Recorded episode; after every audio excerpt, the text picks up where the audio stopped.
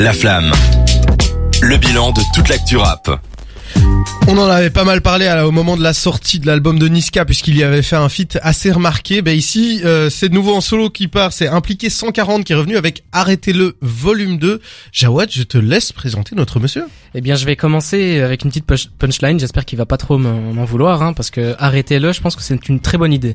Euh, Je vais, je vais quand même expliquer pourquoi. Hein. Arrêtez-le pour qu'il prenne le temps de peaufiner son art. En gros, ce que, ce que je, j'ai l'impression qu'il se passe avec Impliqué 140, c'est un mec qui a éclos très très très vite mhm. et il manque beaucoup de renouvellement dans sa musique. C'est un truc qui devient très très vite redondant. C'est un truc où on a vite compris ce dont il parle, comment il va le dire et ça il fait quoi comme style de musique euh, à peu près? C'est de la drill UK. En fait, euh, ça ça suit un petit peu la tendance de, de la drill en ce moment.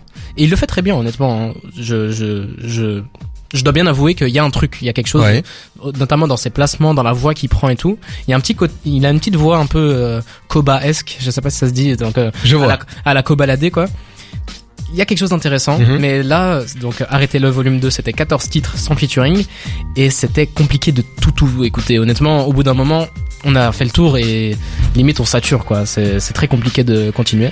Ouais, vraiment compliqué à écouter. C'est comme ça que je l'aurais défini aussi quand j'ai dû l'écouter. Euh, Cédric, toi, t'as as ressenti ça aussi ou pas? Alors moi j'ai découvert Slip il y a un peu plus d'un an. C'est avec euh, Implique-toi, son premier projet euh, studio. Je sais pas s'il avait sorti d'autres trucs, mais moi j'ai découvert avec ça et je trouvais ça intéressant à la base parce que je le découvrais vraiment avec ça. Donc j'avais pas fait le tour du personnage. Il y avait le sa story, donc des, morceaux un peu storytelling aussi. Il prenait des risques au niveau de l'écriture. Ouais. Puis finalement j'ai lâché le truc parce que c'est très redondant. Et puis ça j'ai réécouté ça ça m'a confirmé qu'il est très redondant en fait. Et euh, c'est toujours les mêmes angles toujours les mêmes euh, textes il fait beaucoup de trucs techniques par exemple des assonances des allitérations mais c'est tout le temps le même vocabulaire donc euh, c'est de la technique pour la technique pour rien dire finalement c'est juste un bel emballage qui contient rien et euh, moi c'est ça que je trouve dans cet album c'est que c'est très il y, a, une surface, mais il y a rien en dessous, quoi. Moi, je propose qu'on s'écoute un, petit extrait pour que les auditeurs voient plus ou moins de quoi on parle. Toujours le major levé au 22 c'est Floco et Pétrin, ils sont étonnés, ils arrêteront jamais le bénéfice du TT. T'avais, tu veux la retourner, tu vas me la donner, bâtard, tout leur peut sonner. Non, je suis pas son ex, pas donne qui je pour l'impressionner, la roue va tourner. Bah, honnêtement, là, sur un titre, c'est agréable à entendre. C'est le, meilleur du projet. Il a du flow, l'instru derrière elle est bien. J'ai l'impression que c'est des cris de baleine derrière. je sais pas trop ce que c'est, mais ça sonne plutôt bien à l'oreille.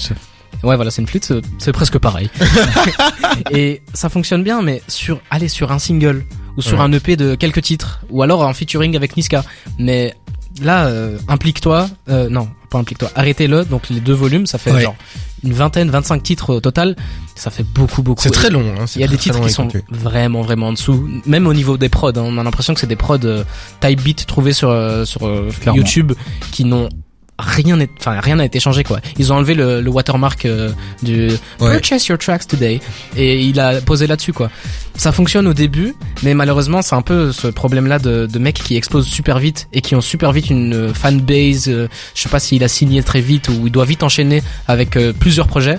Et malheureusement ça manque de peaufinage. Mais c'est là que j'avais l'impression aussi que quand il s'est fait remarquer sur euh, aussi le, le, son de Niska ici qui est sorti sur euh, ce le monde des méchants, le monde des méchants pardon, euh, c'est peut-être aussi qu'il était super bien entouré, il avait des bons producteurs, il avait Niska avec lui et à mon avis c'est le genre de gars qui peut offrir beaucoup et qui là est mal cadré, mal encadré. Euh. il explique clairement, c'est un peu comme Koba, lui son, son projet c'est de faire euh, du sou, enfin de l'argent très vite et puis d'arrêter sa carrière. Là il le dit ah, dans le projet. Il dit que, je crois que c'est pour ça qu'il enchaîne la, les projets tant qu'il est, il est hype avant de retomber dans l'oubli parce qu'il a l'impression que de toute façon il compte pas faire carrière quoi. Ça j'y crois pas vraiment parce que ouais, tous les rappeurs disent ça mais tu vois, je veux dire lui ça colle un peu au personnage. Mais le, plus, mais le pire c'est que quand on va vraiment analyser sa, sa technique, euh, comme tu l'as dit les allitérations et tout, comment il kick et tout, il y a, y a vraiment du rap là-dedans. Il y a du talent, il y a quelque chose. Et il y a des bonnes idées. Par exemple, il y a un titre qui s'appelle Kombu. Et en fait, il l'a fait deux fois et sur deux instrus différentes. Et sur la deuxième euh, instru qui s'appelle euh, Alternative Version, c'est un truc qui est super jazzy, qui est super chill. Ça a rien à voir euh, avec le reste de l'album. Ça arrive à tout à la fin de l'album, de la mixtape plutôt pour Cédric. Et c'est un truc où il y a vraiment de la recherche, il y a vraiment quelque chose derrière. Malheureusement, c'est un titre sur 25 et du coup, ah ouais. c'est pas suffisant. Il y, a aussi Canada qu'on a écouté. En fait, je trouve que les meilleurs morceaux de lui, c'est quand les prods sont originales. En fait, il est porté par les prods. Un, ouais. pour moi, c'est un défaut, ça, tu vois. pour bah, moi, ça, c'est vraiment un défaut de... comme un défaut, tu vois. je, dis vraiment que quand c'est pas des type beats, enfin, quand c'est des type beats, les morceaux sont vraiment pas bons. Mais quand il y a une bonne prod, on se dit, c'est un meilleur, un des meilleurs morceaux d'impliqué, mais c'est juste parce que la prod est bonne et c'est pas pour sa performance. Ouais. Et il y a ce truc là de la voix monotone, hein. un peu le. Bah, le tout est monotone en fait. Ouais, le syndrome de... texte, tout. Comment il Ah, s'appelle ça commence à devenir de plus en plus rude. hein. Comment il s'appelle l'américain qui, qui fait tout le temps le même truc euh, Let's go Ah, Da Baby. Da Baby, voilà. Quelle imitation. oublié comment il Avant, on avait Ziak, mais non, on a Da Baby dans le studio. parfaite celle-là. Euh, bof, bof.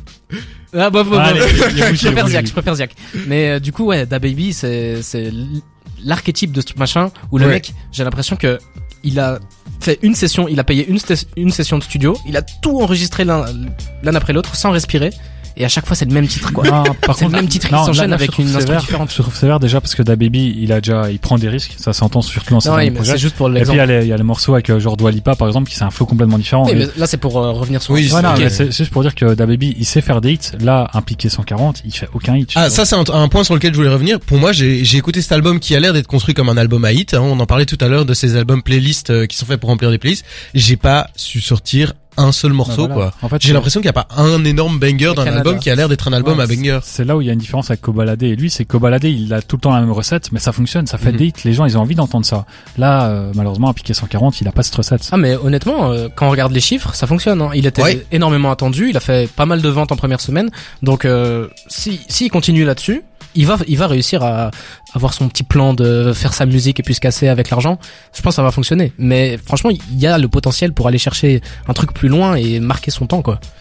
Ok, ben c'était c'était super intéressant. Nous, euh, on vous dit, essayez d'écouter euh, Impliqué 140, de voir de votre côté ce que vous en avez pensé. Nous, on n'a pas été convaincus par son dernier projet, donc on espère que les suivants nous marqueront un peu plus.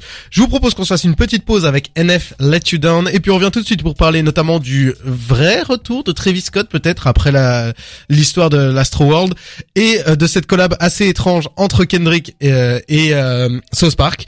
Et on revient tout de suite juste après NF Let You Down.